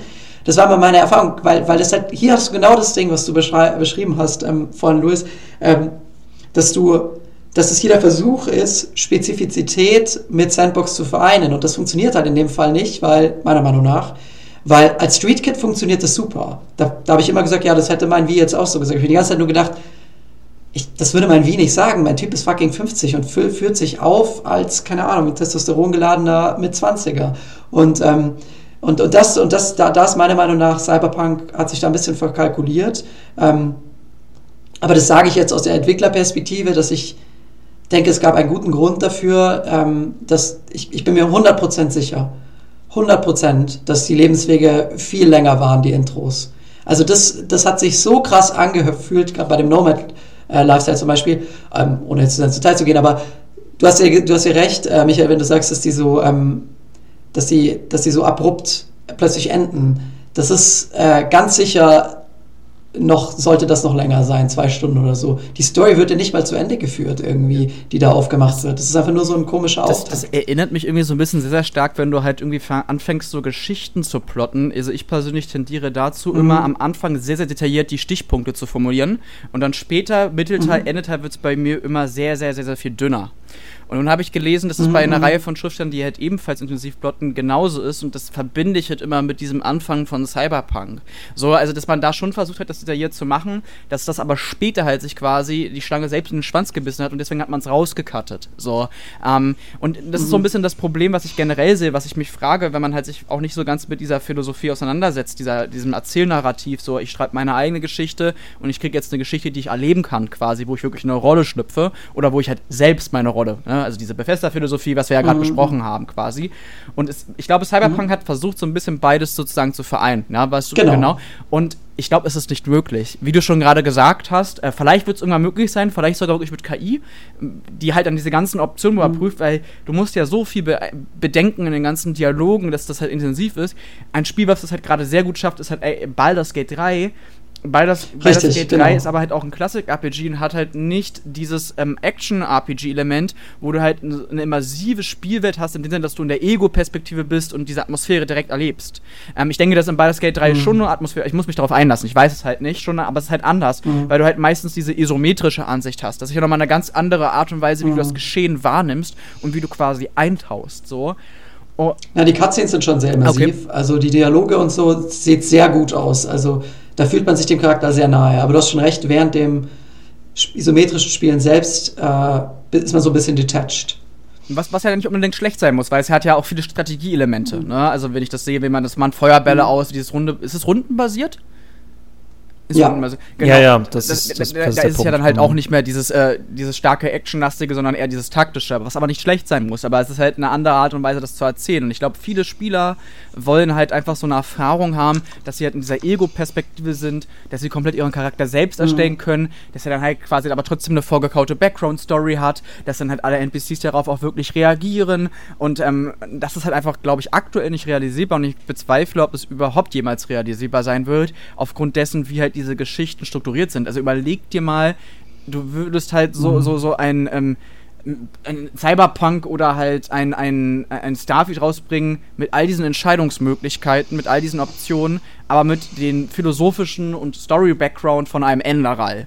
Wie viele Zeilen müsstest du mehr einsprechen äh, oder erstmal schreiben? Ja. Also, und dann vor allen Dingen das alles miteinander zu verknüpfen da glaube ich, kommt das beste mhm. Storytelling-Programm, was dir halt anzeigt, das alles, wie das verknüpft ist, an seine Grenzen, wie viele Trees du dann hast. Ja, also, würde ich sagen. Ja, du hast absolut recht. Ich glaube, nee, ähm, ich denke, äh, du hast recht und man sieht ja auch sowas wie Baldur's Gate ist ja nur mit mehreren Writern möglich. Bei Enderal ist es jetzt wirklich so, dass ich jeden Dialog alleine geschrieben habe. Ah, okay. Und ähm, das war schon ein immenses Volumen. Ja, das war ein immenses Volumen, das wir da aufgenommen haben und das, das äh, ist wahrscheinlich mehr als das durchschnittliche äh, AAA-Spiel for sure. Also ich habe die genaue Zahl nicht mehr, ich glaube, es waren schon so 300.000 Wörter oder sowas, also mehrere Bücher. Und ähm, wenn überhaupt nur so wenig, ich weiß es nicht mehr. Ich, ich persönlich bin mir nicht so ganz sicher mit äh, KI. Ähm, ich glaube, wir werden sehen. Ähm, jetzt gerade sind alle, glaube ich, sehr ähm, begeistert und ich habe ja auch diese ganzen Mods gesehen, ähm, wo quasi die Charaktere in Skyrim mit ChatGPT sprechen und sowas und ähm, es fühlt sich für mich immer noch so ein bisschen an wie eine Spielerei. Also ich glaube mhm. und ich, ich, ich, mhm. verstehe die, ich verstehe die Extrapolation von einem Nicht-Berufsautor oder generell ähm, Fachfremden verstehe ich, dass man denkt, okay, das ist jetzt nur noch ein weiterer Schritt, dass es jetzt nicht mehr so komisch und so ironisch ist, dass sie dann irgendwie Dumbledore-Referenzen oder sowas, weißt du, aber ich glaube tatsächlich, dass dieser Schritt viel größer ist, als, als sich jeder ihn vorstellen kann, weil letztlich, wie soll ich sagen, also es ist ja eigentlich in erster Linie lustig. Also es haben jetzt wenig Leute, glaube ich, äh, würden jetzt sagen, dass man jetzt mit diesen Skyrim ChatGPT Mods emotionale, tolle Geschichten macht. Das ist eher so, man lacht und oh, das ist interessant, dass die das bemerkt und sowas. Aber es ist ja schon für einen menschlichen Schriftsteller immens schwer, einen Charakter glaubwürdig zu machen und Emotionen darzustellen. Ähm, warum? Weil das sehr feinmaschig alles ist. Also es ist, da passiert im Hintergrund sehr viel, was so eine KI über, überhaupt nicht auswerten kann. Also ohne jetzt zu sehr vom Thema abzukommen, aber ich finde es ein sehr spannendes Thema, vielleicht auch für euch interessant. Ähm, die KI trainiert ja auf Basis von ja, Datasets eben, ne? Äh, hat, die sind ja trainiert auf alle möglichen Sprach, also alle möglichen Texte. Ähm, die geschrieben wurden. Aber das Ding ist, dass in einem Text extrem viel zwischen den Zeilen steckt. Also wenn, ähm, mhm. wenn mein Lieblingsbeispiel ist immer, wenn ein Charakter auf Seite 791 eines Buches einfach nur sagt, okay, das, diese da mit der Datei kann die, kann die KI jetzt erstmal nicht so viel anfangen, da steht nur okay. Aber wenn wir jetzt wissen als ähm, Konsumenten, dass das keine Ahnung, die Aussage von ein Ehepaar, die 20 Jahre auseinander waren, treffen sich und ähm, der eine sagt, ähm, wollen wir es nicht nochmal versuchen? Und dann sagt die andere Person, okay. Dann hat das eine immense Bedeutung, die aber gar nicht in den Dateien erfasst ist. Versteht ihr, was ich meine? Weil ja, er, er, genau, er sagt ja nicht, ich liebe dich noch, ja, lass uns das nochmal versuchen. Das könnte die KI verstehen. Und dieses Subtextuelle ist meiner Erfahrung nach, und das ist, glaube ich, das große Miss, also das, das, der große Trugschluss, den man, den viele Leute haben, also Fachfremde haben, ist, der Großteil des Writings findet tatsächlich, sich, spiegelt sich gar nicht in den Worten wieder. Die Worte sind eigentlich nur das, was am Ende zusammenkommt. Aber da ist so ein immenses Gerüst dahinter. Da sind hunderte von Seiten Notizen und Verbindungen und nicht nur das. Alles, was du sagst und schreibst, ist ja auch verbunden mit der Wirklichkeit. Also heutzutage, wenn ich irgendwie sowas sage wie, ähm, äh, keine Ahnung, ein Mann ist ein Mann, dann hat die Aussage ja extrem viele Implikationen. Leute denken vielleicht, oh, will er jetzt sagen, dass er irgendwie, keine Ahnung, AfD wählt oder irgend so ein Scheiß. Versteht ihr, was ich meine? Und das, ist, das sind alles Daten, die unsichtbar sind und die die KI einfach nicht erfassen kann. Deswegen glaube ich nicht, dass es zwangsläufig so sein muss, dass, dass der nächste logische Schritt ist, dass wir KI haben, die uns irgendwie, ähm, keine Ahnung, wirklich der großen Masse emotionale, packende Geschichten erzählen kann. Plus Geschichten sind auch immer, ähm, denke ich, auch so Einzelschicksale und weiß ich nicht, also ähm, vielleicht ist bei so großen Spielen, wo viele Leute mitschreiben, weniger, aber spätestens bei Romanen oder Serien, man will ja auch irgendwie so eine menschliche Experience haben und ja. ich weiß nicht, wie das euch geht, ich finde es immer sehr unheimlich zu denken, dass, dass das einfach nur so generiert auf einen Algorithmus ist, der errechnet hat, was mir am besten gefällt. Ich, Sorry für den äh, Monolog. Äh, nee, nee, ich bin ja total geflasht. Also, ähm, und das sind Millionen Sachen gleichzeitig. Äh, ich muss sagen, ja, natürlich schafft es eine KI bestimmt 30.000 Seiten zu schreiben. Der Punkt mhm. ist nur, sind die 30.000 Seiten dann auch gut? Das ist mhm. das große Problem. Und ja, ich sehe Worte, weil ich auch selber schreibe, sehe ich es auch tatsächlich mhm. an, wenn du mal dir so 200 Seiten, die von einem Menschen geschrieben sind, anguckst. Jedes Wort hat ja wiederum selber eigentlich einen Hyperlink auf ein ganz anderes Richtig, genau. Phänomen. Das ist genau. eine, da, da wirst genau. du ja niemals fertig, was da alles zusammengesetzt worden Richtig, ist. Genau. Und äh, du kannst von einem Buch, wenn du das in der Hand hältst, kannst du nicht erkennen, wie oft das durchs Lektorat durchgegangen ist, ja. wie alt Worte sind, die dort stehen. Das existiert alles nicht darin und das kannst du auch nur mit der Perspektive desjenigen nehmen, der dahinter steckte. Sonst Richtig. ist das ja alles nicht mehr drin. Das könnte man jetzt auch in eine KI speisen, aber zeig mir bitte, wie das bitte auszusehen hat, weil das kannst du alles gar nicht schriftlich erfassen. Richtig. Ähm, großes, also ich habe letzt interessanten Auftrag erhalten von der Geek. Ich sollte Leuten sagen, sollten sie eher Baldur's Gate 3 oder Starfield spielen. Und ähm, ich habe mich mit Leuten unterhalten und ja, es sind beides Rollenspiele, aber es ist so unglaublich schwierig miteinander zu vergleichen, weil du einen ganz anderen Spielertyp mitbringst an beide Spiele und beide Spiele auch ganz andere, ganz eigene Potenziale haben. Und mhm. ich sagen würde, in Baldur's Gate kannst du in einer sehr immersiven Geschichte eintauchen, während du in Starfield sehr viele Geschichten gleichzeitig ausprobieren kannst. Mhm. Und äh, Cyberpunk 2077 da manchmal, glaube ich, eine falsche Erwartungshaltung weckt, denn das ist an sich eigentlich ein Spiel, schreibe diese Geschichte, diese eine einzige Geschichte auf deine Weise. Aber du schreibst halt auch nur diese Geschichte, aber auch keine mhm. andere. Mhm. Und das ist ein bisschen, was mich daran stört. Und ich glaube, vor dem Hintergrund kann man dieses Cyberpunk auch viel, viel besser finden, wenn man genau diese Punkte halt ausblendet. Ja, die Lebenswege hätten länger sein dürfen oder sie fliegen halt einfach komplett raus. Eigentlich möchte ich so ein Cyberpunk Starfield-Ding haben und eigentlich wollen wir alle Spiele haben, wo äh, Millionen Geschichten permanent geschrieben werden, wir alles ausprobieren können. Mhm. Und äh, ich möchte noch eine Sache ergänzen vor dem Hintergrund und da lobe ich mir tatsächlich Spiele wie GTA Online oder Spiele wie Daisy, die schaffen es einfach dadurch, dass sie Multiplayer sind, dass sie jeden Tag immer wieder neue Geschichten produzieren, weil Menschen sie quasi schreiben. Also mhm. entweder schreiben AutorInnen Geschichten oder wir schreiben sie selbst, aber ich gehe nicht davon aus, dass uns eine KI eine Geschichte liefern kann, die mich genauso bewegt. Mhm, denke ich auch nicht. Ähm, vielleicht noch, äh, ja, ich stimme allem zu, was du gesagt hast. Und, Danke. Äh, nein, ich finde das äh, ähm, das ist eben, was du gesagt hast mit diesen ganzen Hyperlinks, das ist wirklich eine gute Illustration und, und plus, vielleicht, vielleicht bilde ich mir da was ein, aber auch, ähm, man könnte jetzt sagen, dass das so ein bisschen der, der technophobe Autor ist, der irgendwie versucht, seine Existenz zu rechtfertigen, aber ähm, es gibt ja auch wirklich zahlreiche Beispiele, zum Beispiel von, von, von, von Büchern, die quasi das habt ihr, das habt ihr sicher nicht, das, da erinnert ihr euch sicher nicht dran, oder vielleicht habt ihr es nicht mitbekommen, aber es gab mal so einen Dude in Amerika, der hat äh, so ein Buch geschrieben, A Million Pieces oder sowas heißt es, und das war letztlich fiktionalisiert. Ähm, die Geschichte von irgendeinem so Bad Boy, der dann äh, sich in seine Gefängnistherapeutin verliebt und so weiter. Aber der große Selling Point war halt, dass er auch gesagt hat, also er hat das implizit immer so gesagt, dass das implizit, dass es letztlich seine eigene Erfahrung war, sein eigenes Leben und sowas, ne? Und äh, das ist dann richtig groß ausgekommen. Oprah hat es gefeatured und so. Und am Ende war halt der große Joke, dass der Typ halt eigentlich total, also der ist das Gegenteil eigentlich gewesen. Das war alles erstunken und erlogen. Und ähm, das zeigt ja dann doch, man hätte jetzt sagen können, ja, es war trotzdem eine tolle Geschichte. Aber irgendwie, finde ich, ist da schon das Promise auch dahinter. Also wenn jetzt jemand mir eine Geschichte über Trauer erzählt, dann erwarte ich irgendwie schon, dass die Person es nicht vielleicht selbst zu 100% erlebt hat, sondern dass sie zumindest ein bisschen versteht, wovon sie spricht. Und ich finde, das ist halt bei der KI, für mich hat das was total Dystopisches und fast schon Lovecraftiges, irgendwie der Gedanke, dass ich jetzt über menschliche Erfahrungen von von der KI lesen. Von der KI lesen soll. das wäre so gut. Genau. Es wäre so unheimlich. Es wäre unheimlich, ja. Ich, ähm, ich, aber ich, äh, wir sollen sie nicht verteufeln, wir sollen sie auch nicht andauernd irgendwie in den Himmel loben. Irgendwie sollten wir da mal eine Mittelvariante finden. Wir müssen aber auch mhm. sagen, KIs wurden permanent in der Medienlandschaft äh, kritisiert und diskriminiert. Ne? Sobald mhm. wir auch nur einer KI mehr Macht geben, ist es Skynet und die zerstört den Planeten. Vielleicht hat sie ihre Gründe, vielleicht hat sie vielleicht sogar ihre berechtigten Gründe. Aber äh, ich stelle mir zum Beispiel auch als Assistenz stelle ich mir KI sehr spannend vor. Ich habe es noch nicht ausprobiert.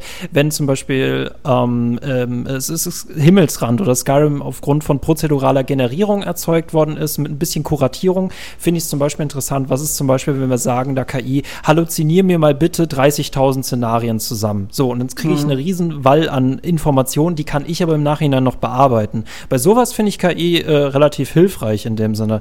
Aber ich würde nicht ihr sagen, auf den Knopf drücken, jetzt schreib mir bitte meine Lebensgeschichte runter und erzähl mir Dinge über mich selbst, die ich selber nicht weiß. Das ist halt interessant, dass du das sagst. Ähm, ich benutze tatsächlich ChatGPT jeden Tag, aber nicht dafür. Ich benutze es tatsächlich ausschließlich für so für so Research, die ich dann selbst noch verifiziere. Also das ist so, KI ist ein absoluter Gamechanger für irgendwelche linguistischen Feinheiten zum Beispiel oder auch solche Sachen wie, keine Ahnung, in Siva-Oase oder in Marokko des 15. Jahrhunderts, wenn eine Person das und das hätte machen wollen, welche Materialien hätte sie verwendet. Und das ist halt immens, weil, weil der halt dann zusammenrechnet, der sagt, sagt dann halt so, ja, das und das wurde verwendet, dann kannst du es selbst einfach nochmal checken. Was, diese, was dieses Szenarien-Ding angeht, das finde ich so interessant. Ähm, ich, ich frage mich dann immer, wer hat Bock, die 30.000 Szenarien zu lesen? Ja, stimmt. stimmt. Da, da kann ich mir doch selbst gleich ausdenken. So. Und klar, vielleicht habe ich einen geringeren Wissensfundus oder sowas, aber ich habe es wirklich versucht zum Schreiben, okay? Also ich bin da äh, nicht orthodox. Ähm, ich habe versucht, mal zu schauen, okay, einfach mal ein Paragraph von irgendeiner Beschreibung, wo mir gerade nichts einfällt. Und ich bin am Ende immer dabei rausgekommen. Das waren schon echt gute Sachen, aber sie waren halt dann nie genau das, was ich eigentlich sagen wollte. Und am Ende bin ich immer zum Schluss bekommen, Writing ist eigentlich Entscheidungen treffen. Du triffst in jedem Satz, oh. mit jedem Wort eine Entscheidung als Autor. Oh. Genau. Ja, es ist Schreiben ist das ein ist das das das das eher ultimative Rollenspiel. Me mega Verstehe. spannend, weil, weil, weil, ich bin ich habe oh. darüber letztens auch nachgedacht. Ähm, ich habe mich hab, ich, ich, schreibe tatsächlich auch äh, seit Jahren und ähm, habe jetzt eine intensive mhm. Schreibblockade gehabt und habe dann mal sozusagen für mich verfasst, was für mich das Schreiben ausmacht. Und es ist genau das, was du mhm. gerade gesagt hast mit den Entscheidungen. Und dass es für mich eigentlich die genau. immersivste Art und Weise ist, eine Geschichte zu erleben, weil ich bin ja wirklich selber derjenige, der sie schreibt. Exakt, genau.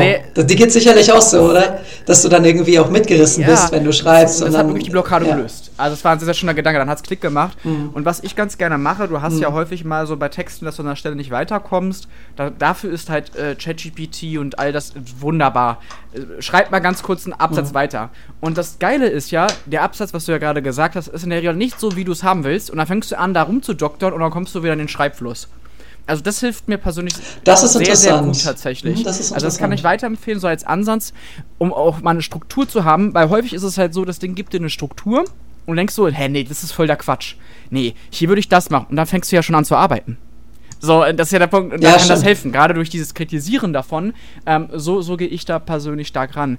Was ich so ein bisschen meinte mit Bezug auf ähm, Geschichten und sowas, ist halt, dass ich mir gut vorstellen kann, dass in der Zukunft quasi es einen Writer gibt, der baut einen NPC aus und das Ganze wird dann halt quasi ein Modell, eine KI gegeben und auf Grundlage dieser Basis, was halt der Schriftsteller, der Writer geschrieben hat, werden dann halt Dialogoptionen quasi erweitert.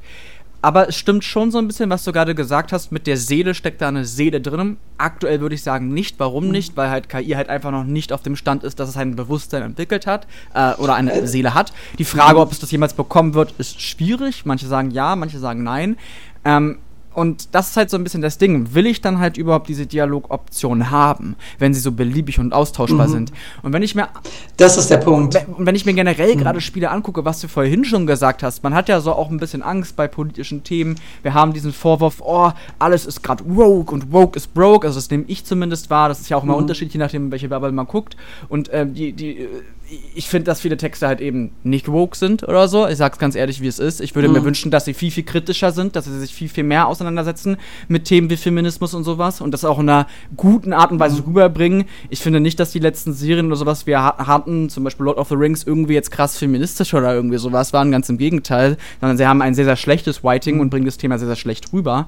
Und sie sind auch, das muss man schon sagen, mhm. in Teilen halt bevormunden. Sie wollen halt schon dieses Narrativ zeichnen. In erster Linie geht es aber meiner Meinung nach darum, eine Geschichte zu erzählen und halt dann aufzuzeigen, ähm, Fragen aufzuzeigen. Also am besten den Menschen selber zum Denken anzuregen. Wie es ja bei mir vorhin in Enderal im Fall der Religion war. Ja, ich mhm. habe da halt den Funk, den, ich habe den Funkenschlag und der wirft ein paar Fragen Raum, der erzählt da seine Meinung und ich fühle mich dadurch auch nicht angegriffen. Und ich denke so, und ich fange, mein Kopf fängt an zu rattern. Hm, was sagt denn der da? Könnte er vielleicht recht haben? Und dann entwickelt sich diese genau. andere Weltanschauung. Anders wäre es ja, wenn er sagen würde, oh, du bist böse, nur diese Religion, diese Weltanschauung ist richtig. Und das haben wir leider häufiger schon jetzt in Spielen, aber das resultiert nicht daraus, dass halt irgendwie eine Ideologie oder sowas gepusht wird, sondern einfach, weil das Writing schlecht ist.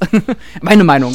Ja, man, man, könnte, man könnte sagen, man könnte sagen, man könnte auch einfach sagen, ideologisches Writing ist schlechtes Writing. Oder so, meinetwegen. Also, ähm, genau. Ich habe da, ich habe viele Gedanken zu dem, was du gesagt hast. Ich glaube, ähm, ähm, der, das Konzept der Mündigkeit ist ja, dass, dass du Leuten die Fähigkeit zusprichst, selbst zu einer guten oder einer fundierten Meinung zu gelangen. Und ich glaube, was viele Leute bei diesem ähm, äh, Vorwürfen jetzt Herr der Ringe und so äh, kritisieren, ist halt, wie du eben gesagt hast, dass, dass, äh, dass der Trend manchmal darum geht zu sagen, ähm, du bist eigentlich nicht mündig, weil das ist die richtige Meinung. Also ich, ich will jetzt gar nicht auf dieses Woke gehen. Es geht einfach mhm. nur ums, ums Konzept, wie du das gesagt hast mit dem Funkenschlag.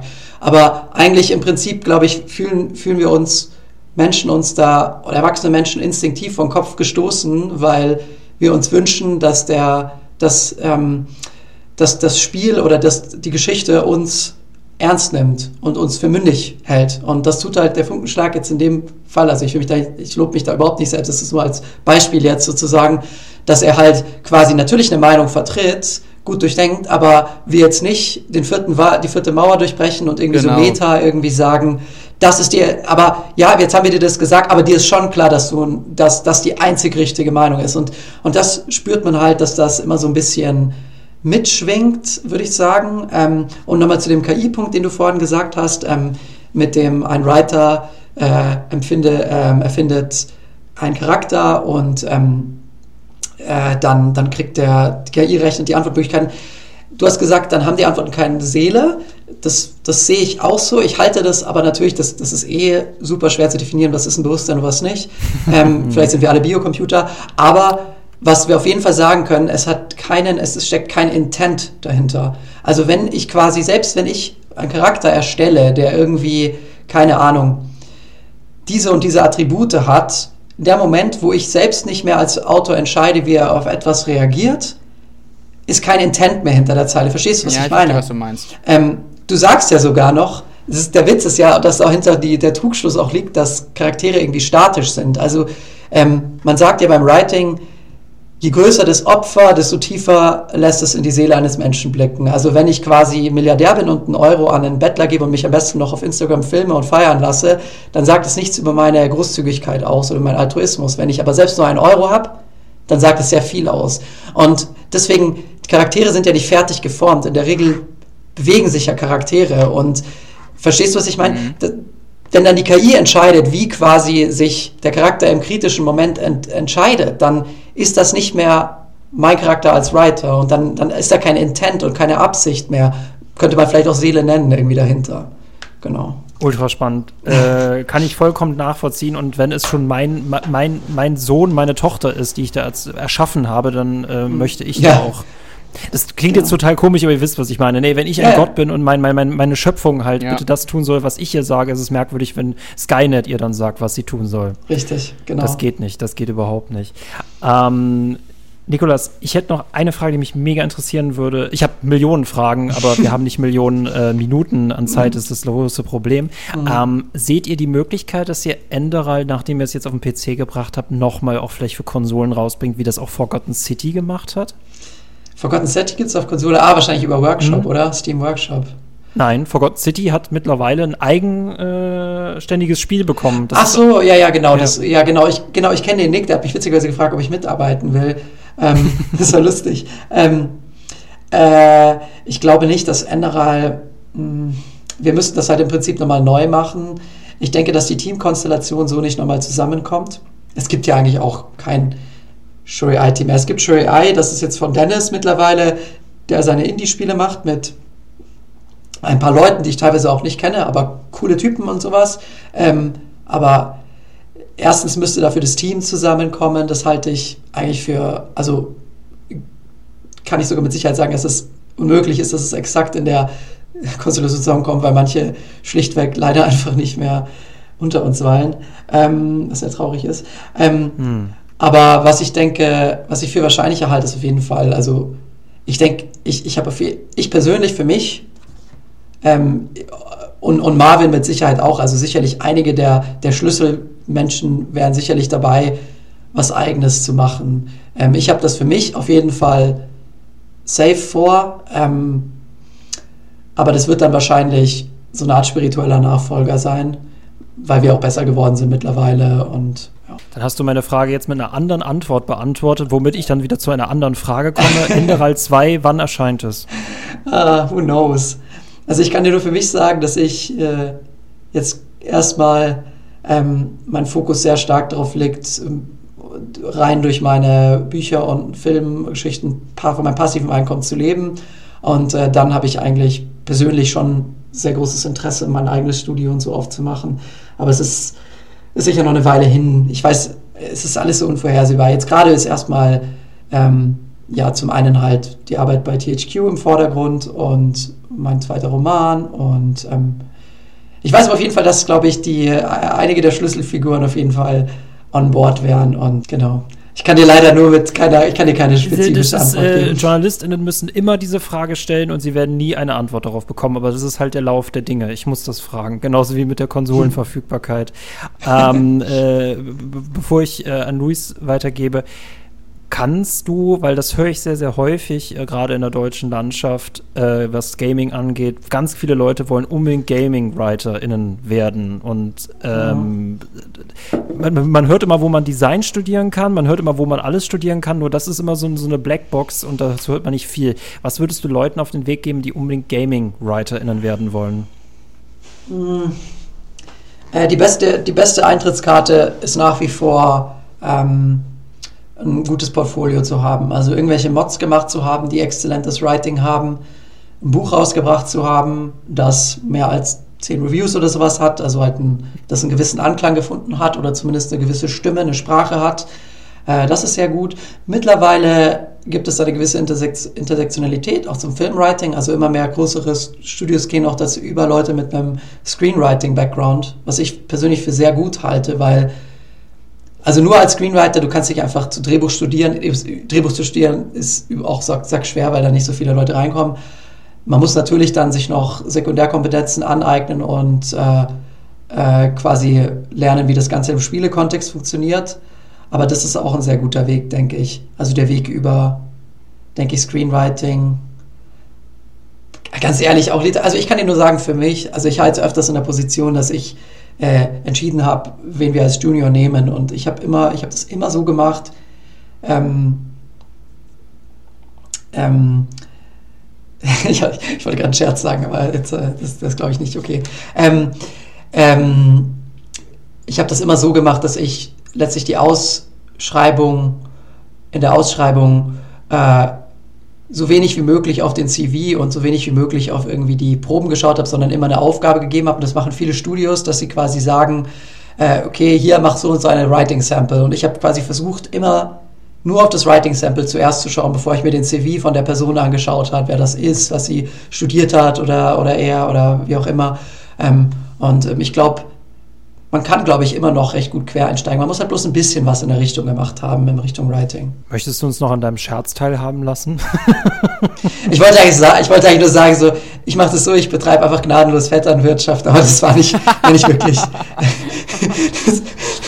Aber Vitamin B, ist, es ist, äh, äh, ne, sie ist nicht wirklich unmächtiger geworden. Also ich, ich, muss, ich muss, genau deswegen, deswegen wollte ich den Scherz nicht sagen, weil ich tatsächlich momentan mit einem Freund aus meiner Schreibgruppe zusammenarbeite, aber nicht, weil, also sicher, dass ich ihn kenne, hat eine Rolle gespielt, aber ich habe ihn angeheuert, weil ich sein Buch gelesen habe und es sagt Geiles und er auch alle anderen überzeugt hat. Deswegen wollte ich, habe ich den Scherz jetzt. Ja, ja, ja. So, okay. so, so, fängt es an, ne? Nein, ich meine, also man muss ja wirklich sagen, so ähm, gerade beim Writing ist es ja, ich, ich vertrete ja auch ein bisschen die Philosophie. Natürlich äh, wäre es schön, wenn jeder immer genau das bekommt, was ihm zusteht, aber es ist ja so, gerade Writing ist ja ein ein extrem harter Job und oftmals kommt es dann leider, muss man sagen, ja dann doch darauf zurück, liest jetzt gerade, hast du irgendwelche bekannten Autoren, die ein großes Following haben, die dein Buch lesen, die es geil finden und es teilen und sowas. Also Vitamin B ist halt leider, das ist einfach so. Das ist immer irgendwo da. Wenn du Leute kennst, dann, hör, dann geben sie dir eher eine Chance. Ich glaube, so kann man es besser formulieren. Danke Aber, äh, da auf ja. jeden Fall für deine brutale Ehrlichkeit, denn äh, das hilft einem manchmal mehr als irgendwelche Plattitüden. Ja. Ja, ja, das ist, ist, ist, leider so. Aber wie gesagt, also nicht alle. Gell? Meine, meine ehemalige Junior-Writerin, die Annie Catane, ist jetzt Lead-Writer bei Gorilla Games und die ist quasi aus Hawaii gekommen. Und äh, da war es wirklich so, ähm, die hat einfach so eine geile, ein geiles Sample geschrieben. Das hat mir Tränen in die Augen getrieben, weil es einfach so toll war. Äh, und die haben wir dann angehört und die war, die kannte ich überhaupt nicht. Und die hat, äh, die hat zwar Literatur studiert, aber hat schon eigentlich sich darauf eingestellt, dass sie äh, was anderes machen muss, um Geld zu verdienen. Und dann hat sie ähm, eineinhalb Jahre bei THQ gearbeitet und dann ist sie zu Guerrilla Games gegangen und ist mittlerweile Leadwriter für Horizon Forbidden West. Ja, also es ist, kann auch so gehen. Das ist halt eine sehr coole, inspirierende Story, würde ich sagen. Klingt auch nach einem sehr interessanten äh, Podcast. Gästin. Ja, ja, definitiv, ja. Mhm. also kann, ich, kann euch gerne, ich kann euch gerne verbinden. Ist halt, äh, ist halt auf Englisch, aber das weiß nicht, ob es ein Problem wäre. Das wäre kein Problem. Okay. Äh, Luis, ich überlasse dir die letzte Frage. Ja, ähm, wann kommt äh, denn Träume der Todgeweihten endlich auch als ähm, Hörbuchfassung raus mit äh, Martin Sabel als Sprecher? äh, oh, äh, wir sind im Gespräch. Martin wird das auf jeden Fall machen. Allerdings hat meine, ähm, die liebe Julia, die das übersetzt, ähm, ist momentan hängt noch an der bearbeiteten Version. Ah, okay. Ich musste ja, ja, leider ist es, äh, steckt das da noch ein bisschen fest. Also es wird noch ein bisschen dauern, I'm afraid. Du, genau. du schreibst also in Englisch und nicht in Deutsch. Ich schreibe auf Englisch, okay, ja, ja. Ich, ich, ich, ich muss ja auch im Job auf Englisch ja, schreiben. Ja, ergibt eine Menge Sinn, natürlich, ja. Ja, ich, ich, also das würde ich auch wirklich jedem Game Writer empfehlen, so hart es auch ist. Bringt euch bei auf Englisch zu schreiben. Also es ist es ist wirklich nicht leicht. Es ist verdammt schwer, ähm, wenn man kein Muttersprachler ist, auf dieses Level zu kommen, aber es ist möglich, entgegen dem, was alle Leute sagen. Die tun immer so, als sei Muttersprachler, als bedeutet das, dass du das Sprachgenie bist, aber das ist ja nicht so. Es gibt viele Muttersprachler, die keinen gescheiten Satz zu, zustande bekommen. Das heißt, ähm, man muss halt nochmal, oh, man hat ein ordentliches Handicap, man muss ordentlich aufholen, aber das geht.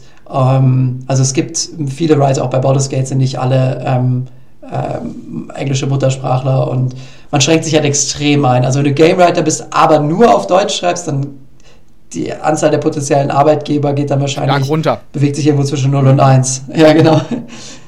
Oder 2 vielleicht, who knows. Sehr, sehr schönes äh, Abschlussstatement zum Schluss. Danke dir, äh, Nikolas. Gerne, ja. Äh, hat mich sehr gefreut. Wir sind äh, hoffentlich nicht zu sehr vom Thema abgekommen. Nee, überhaupt nicht. Ja, das hat perfekte Straßen genommen und äh, wir haben auch sehr viel von der Umwelt gesehen und äh, das Wetter war toll. Ähm, Nikolas, komm Super. bitte unbedingt wieder, wenn du Lust hast. Sehr gerne. Das war mir ja. ein Riesenvergnügen. Ich denke mal, Luis, das war dir ebenfalls ein gigantisches Vergnügen. Ein gigantisches, ja, absolut.